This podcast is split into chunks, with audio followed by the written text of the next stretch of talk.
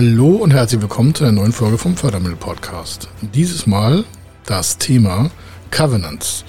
Das sind ja Kreditauflagen für Unternehmen bei der Kreditnutzung, egal ob im Förderkreditgeschäft oder im Hausbankgeschäft, hat was mit den Kündigungsmöglichkeiten der Bank zu tun, mit der Nachbesicherung, mit Schwierigkeiten von Unternehmen oder auch von der Prävention von Unternehmen. Und deswegen ist das Thema so, so, so, so wichtig, damit Sie wissen, was auf Sie dazukommen kann und worauf Sie mal in den Verträgen bei der Bank reinschnuppern sollten, bevor Sie die Dinge unterschreiben, also die Kreditverträge. Das machen wir heute. Er ist Mr. Fördermittel, Buchautor, Vortragsredner, Moderator seiner eigenen Fernsehsendung zum Thema Fördermittel und Geschäftsführer der Feder Consulting.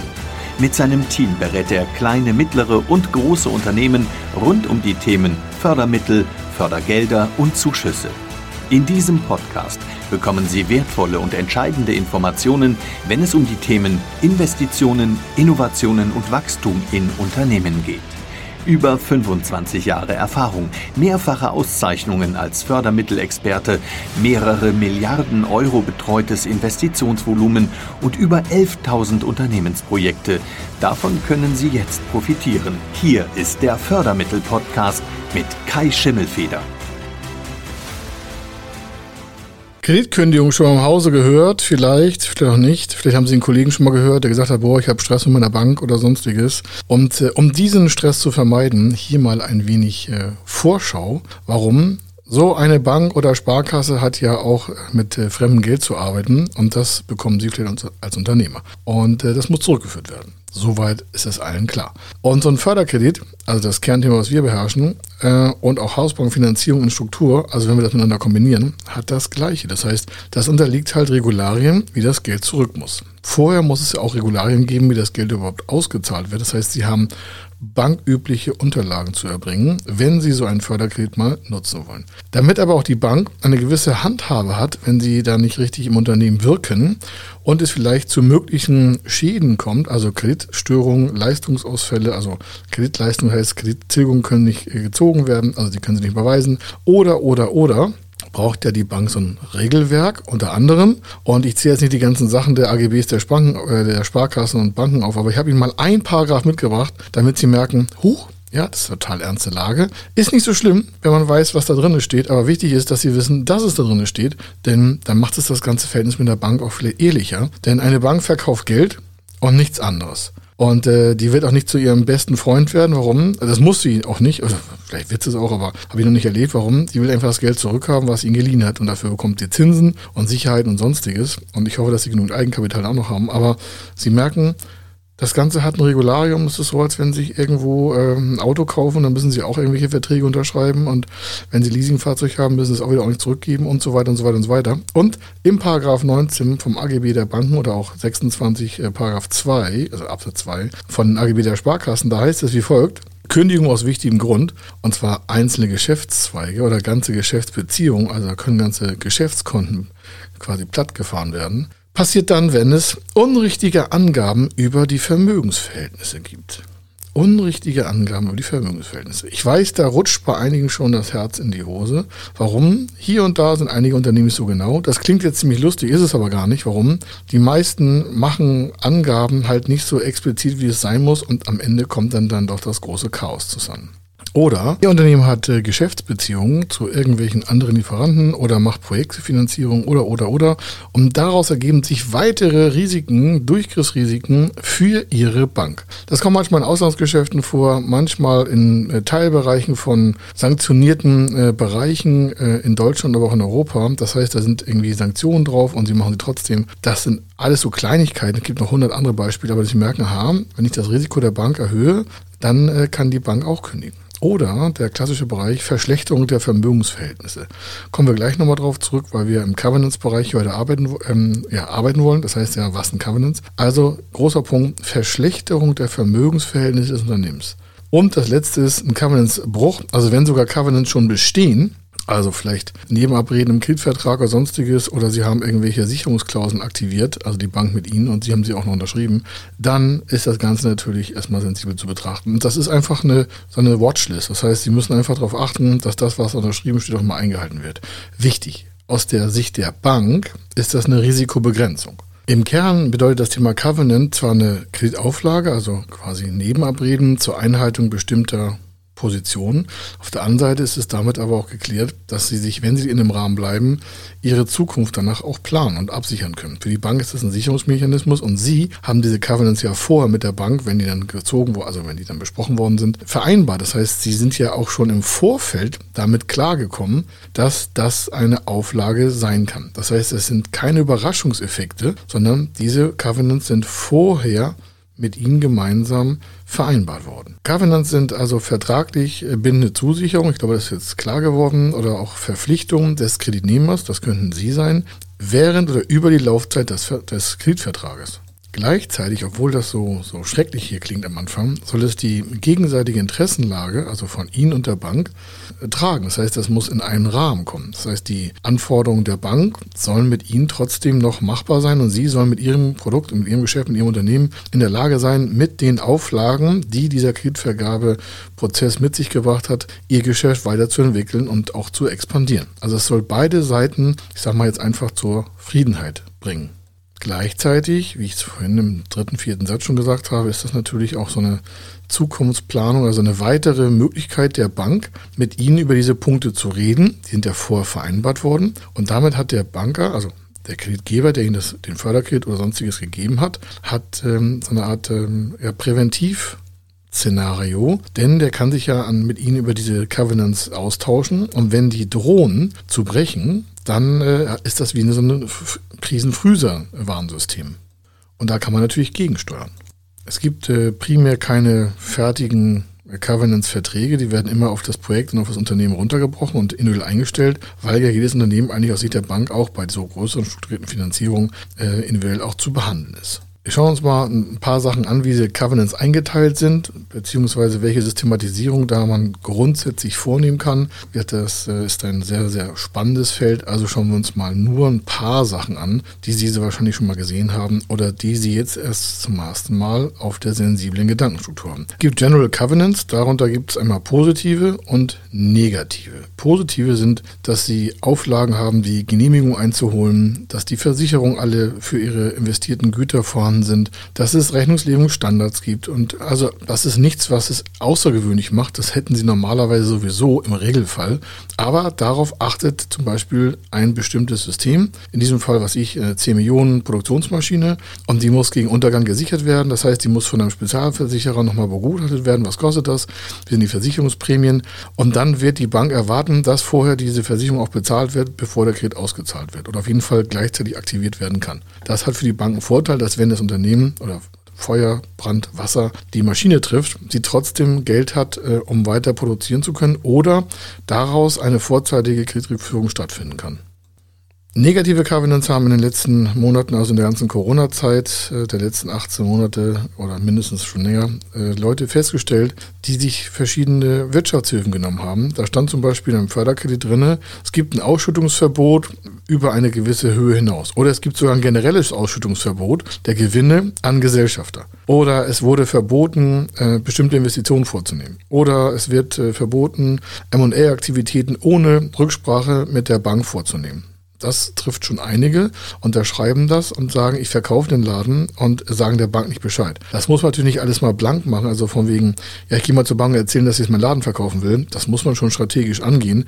Nur, dass Sie wissen, Sie können nicht einfach mal rumfuhrwerken. Warum? Wenn Sie Unternehmen verkaufen wollen, stellt sich die Frage, wird das Unternehmen in Zukunft eine andere Tragfähigkeit, Bonität ähm, und Liquiditätsstärke haben äh, als mit Ihnen? Das heißt, wenn der Nachfolger oder der Käufer des Unternehmens nicht in der Lage ist, das Geschäft zu führen und Sie haften aber für den Förderkredit und die Bank sagt, Junge oder Frau oder divers, äh, Sie können den Laden gar nicht verkaufen, weil wir wollen, dass Sie natürlich dabei bleiben oder Sie müssen vor den Kredit ablösen, dann stellt sich schon die Frage, huch, aha, das muss ich sofort mal klären. Das kann auch sein, dass die Teilhaber aufnehmen, ja, oder oftmals so Frau kommt ins Geschäft oder Mann kommt ins Geschäft oder wie auch immer. Das heißt, innerhalb der Familie werden mit einmal Anteile verschoben. Das mag gar nicht böse sein, aber das hatten sie mag nicht gerne. Warum? Diese Personen sind meistens nicht in das Sicherungsgefüge des Förderkredits eingebunden und äh, da könnten einfach quasi Abschlüsse laufen, wo die Bank keinen Einfluss hat. Deswegen sagt sie sich vorne, nee, nee, das bleibt erstmal so, wie es vorher geplant war, da wird gar nichts mehr verändert. Dann kommen wir so zum Kernpunkt, das ist aber jetzt schon wieder Standard, sagen sie, ach, das ist auch Covenant. Ja, da steht zum Beispiel, der Kreditnehmer äh, führt äh, jährlich oder halbjährlich Quartalsberichte oder führt jährlich die Unternehmensdaten und Finanzinformationen vor, also in einer Präsentation oder in einem,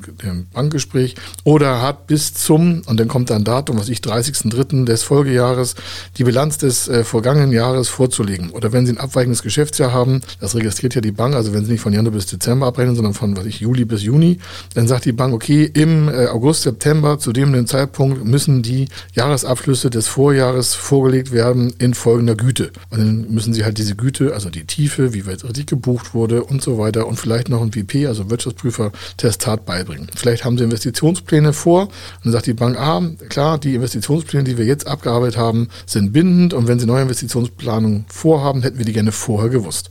Dann gibt es so den klassischen Bereich Legal. Nochmal hier Disclaimer, hier ist keine Rechtsberatung, sondern Sie sollen sich dann einen Spezialrechtsanwalt nehmen. Wenn Sie so eine knallharten, sag mal, Legal-Dinger, Covenants drin haben, dann da schreiben Sie am besten gar nichts, sondern das heißt natürlich rechtliche Sache. Und da brauchen Sie auf jeden Fall einen Spezialrechtsanwalt für. Wenn Sie keinen haben, dann rufen Sie uns an, dann schicken wir ihn ein. Also vermitteln ihn ein. Dafür kriegen wir kein Geld, dass Sie vorher ähm, unseren Service gerne nutzen und damit sich besser stellen. Also eine Position Legal ist Pari Passu, das ist so der Klassiker. Es gibt so verschiedene Klassiker, ich mache noch gleich zwei dazu, aber Pari Passu-Regelung heißt Gleichrangigkeitserklärung gegenwärtiger und zukünftig unbesicherter Forderungen. Das heißt, alles wird gleichgestellt. Sie können also solche Förderkredite nicht irgendwie vorziehen, die Bank kann nicht vorziehen, man kann nur mit Eigenkapital gegenwirken. Das hat etwas zu tun, dass der Verschuldungsgrad von einer Bank zu anderen Bank nicht different ist. Also es sollen beide, sollen alle Kreditnehmer und äh, Kreditgeber gleichgestellt werden. Dann ist so das nächste Thema und da gibt es noch andere Wandlungen zu, aber das ist so der Hauptpunkt. Dann gibt es noch Material Adverse Change Clausel. Das Nachbesicherungsrecht der Bank. Oder, wenn nicht nachbesichert wird, sogar ein Kündigungsrecht mit fristloser Einheit oder innerhalb von zwei, drei Wochen kann eine Bank das Volumen kündigen. Also Material Adverse Change heißt, die äh, Werthaltigkeit des äh, Kreditnehmers verschlechtert sich. Durch irgendwelche Sachen. Also wenn sich die wirtschaftlichen und rechtlichen Verhältnisse wesentlich verschlechtern, dann greift diese Klausel. Diese Punkte sind natürlich noch ein bisschen soft geplant, jetzt auch hier in der Beschreibung oder auch hier im Podcast. Aber da wird dann dieser Punkt stehen, dass sich da irgendwas mit Vermögensrechten, wirtschaftlichen Rechten, Übergangsrechten, Verschlechterungen in der, äh, in der Abschreibung, also in den aufgewandten Passivpositionen, all diese Positionen könnten da aufgeführt sein und Sie merken das vielleicht gar nicht, deswegen sensibler werden, was da genau drin steht. Und dann gibt es noch die Cross-Default Clause, das ist eine Drittverzugsklausel da werden individuelle Sachen äh, durchgesetzt. Hat nicht immer Griffkraft hier in Deutschland, muss man dazu sagen. Es gibt also schon Gerichte, die solche Sachen auch ein bisschen aufweichen und sagen, ja, das ist aber zu nachhaltig, äh, nachteilig für den Unternehmer. Da auch nochmal einen Rechtsanwalt fragen. Aber entscheidend ist, es gibt solche Positionen. Dann kommt so der Klassiker und dann merken sie, okay, da wird es jetzt aber ganz messbar. Es gibt so Financial Covenants. Das heißt, es gibt Kapitalstrukturauflagen. Warum? Eine Bank, jetzt stellen Sie mal vor, Sie ein Unternehmen, Sie gehen zur Bank. Ja, die Bank sagt, okay, wie alt sind Sie, wie groß, wie klein, wie dick, wie dünner das Unternehmen. Und dann haben Sie halt Bilanzen und sonstiges. Und dann sagt sich die Bank, okay, auf der Basis Ihrer Bilanz geben wir den Förderkredit. Und dabei darf sich die Eigenkapitalquote nur in dem und dem Raum bewegen, muss aber mindestens so groß sein. Oder Punkt, der, der Fremdkapitalbereich darf nur so und so groß sein. Damit ist ja klar, wenn das Eigenkapital eine gewisse Größe haben muss und das Fremdkapital eine gewisse Größe nicht übersteigen darf, kann man sofort eine Verschuldungskapazität sofort eingrenzen. Das heißt, sie sind gefangen in einer weiteren Schuldenaufnahme. Die können sie also gar nicht ohne ihre aktuelle Bank nach vorne treiben. Das heißt, sie haben mit einmal so ein Gerüst um, wo sie in ihrer Investitionsplanung schon anders vorgehen müssen, als wenn sie sagen, das ist mir doch egal, was hier passiert. Gleicher Punkt ist eine G&V, eine Gewinn- und Verlustrechnung. Da wird zum Beispiel oftmals bei der Ertragsposition das EBITDA fixiert und dann wird gesagt, unter dem und dem Level darf es nicht laufen. Das heißt, da wird eine Summe fixiert und Sie unterschreiben das auch und sagen, das muss ich mindestens liefern. Sie merken, diese ganzen Klauseln, es gibt noch mehr, Liquiditätsmenge auf dem Konto, äh, Current Ratio Bereiche, äh, das CAPEX Limit, also die Eingrenzung von Unternehmensinvestitionen, wie ich gerade gesagt habe. All diese Dinge kann man fixieren. Und je messbarer sie werden, desto eingegrenzter wird ihre Entscheidungsfreiheit. Und das ist halt das Thema mit den Covenants. Also, ganz entscheidend ist, wenn sich gerade beim Thema Förderkreditgabe und bei den ganzen äh, Corona-Krediten gab es immer irgendwie Auflagen, das waren ja Beihilfen und teilweise wurden die auch als komplette Beihilfe durchstrukturiert. Gleichzeitig sollte es aber auch nicht in der Verschuldungsverschlechterung des Unternehmens tiefer greifen. Also hat man hier auch diese Covenants eingesetzt. Das haben nicht alle als Covenants und Auflage erfasst oder nicht erkannt. Aber es steht da drin. Da steht auch nicht ein roter Balken drauf in den Unterlagen. Achtung, hier wird's gefährlich. Also, da steht da nicht drin. Also nochmal, das müssen Sie vorher lesen und nicht einfach blind unterschreiben. Und äh, dann sehen Sie auch, in welchem Bereich und welchem Korsett Sie da eingefangen sind. Das muss nicht negativ sein. Ich empfinde es auch nicht selber als negativ bei unseren Kunden. Nur entscheidend ist ja, was steht da? Steht da eine Eigenkapitalquote von 5, 10, 15, 20, 30, 40, 50 Prozent? Oder steht da was, von das Sie gar nicht erfüllen können? Steht da eine, ein CAPEX-Limit, also ein Investitionslimit pro Jahr von Summe X oder steht das in prozentualer Abhängigkeit von Ihrem Umsatz oder von Ihrer Gewinnstruktur? Wie ist das ausgestaltet? Und da haben Sie einfach mal strukturmäßig gute Einflussnahmen. Warum? Es gibt ja kein festes Mengengerüst, sondern alle Covenants werden individuell runtergebrochen auf Ihr Unternehmen. Also, dafür sollte es hier gewesen sein. Ganz entscheidend ist, dass Sie einfach sensibler werden auf dem Thema. Warum? So eine Bank muss sich auch absichern. Dafür müssen sie auch Verständnis haben. Also müssen sie, müssen nicht, aber ich habe dafür auch Verständnis. Wenn die da fremdes Geld rausreicht und sie wollen damit irgendwie wachsen, dann muss es ja auch irgendwie zurück. Und dazu muss die Bank sicherstellen, dass das Ganze auch in einem guten Unternehmen landet, also das Geld. Und das tut es, indem sich solche Parameter einfach in den Kreditvertrag eintragen lässt. Und Sie können das ja jederzeit prüfen. Das ist ja kein Nacht- und Nebelgeschäft und Sie müssen sich auch nicht beeilen. Deswegen sage ich immer, Unterlagen mitnehmen, und schön in Ruhe mit dem Rechtsanwalt besprechen oder mit dem Kapitalmarktexperten, der sagt, pass auf, das und das hat die und die Wirkung für dich. Am besten nehmen sich einen Steuerberater noch dazu, der kennt ja Ihre ganzen Daten und weiß auch noch, wo ein paar Sachen vielleicht nicht richtig optimal dargestellt sind. Kann alles sein. Ist nicht böse gemeint, aber wissen Sie, wir machen einen Job seit 25 Jahren. Man kann da tausend Sachen manchmal übersehen. Also gucken wir am besten mit sechs Augen drauf, Sie und noch zweimal zwei andere und dann ist das alles okay. Bank freut sich, Sie freuen sich, Sie keinen Stress, alles ist okay. Und man kann solche Covenants sogar heilen.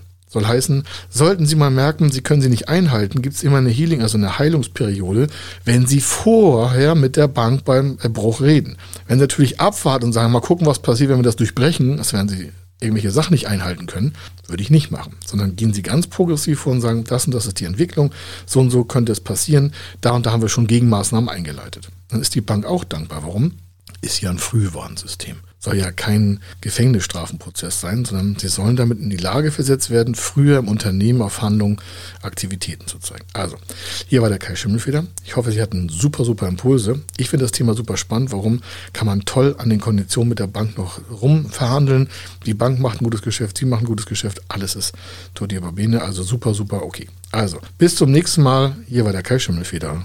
Wenn Sie wissen wollen, ob Ihre geplanten Investitionen förderfähig sind und wie Sie zu den richtigen Förderprogrammen kommen, dann gehen Sie auf die Website www.fördermittel-testen.de. Dort können Sie Ihre Projektdaten an das Team von Feder Consulting übermitteln und erhalten dann ein Ergebnis zu den möglichen Förderprogrammen gesendet. Viel Erfolg und eine gute Zukunft.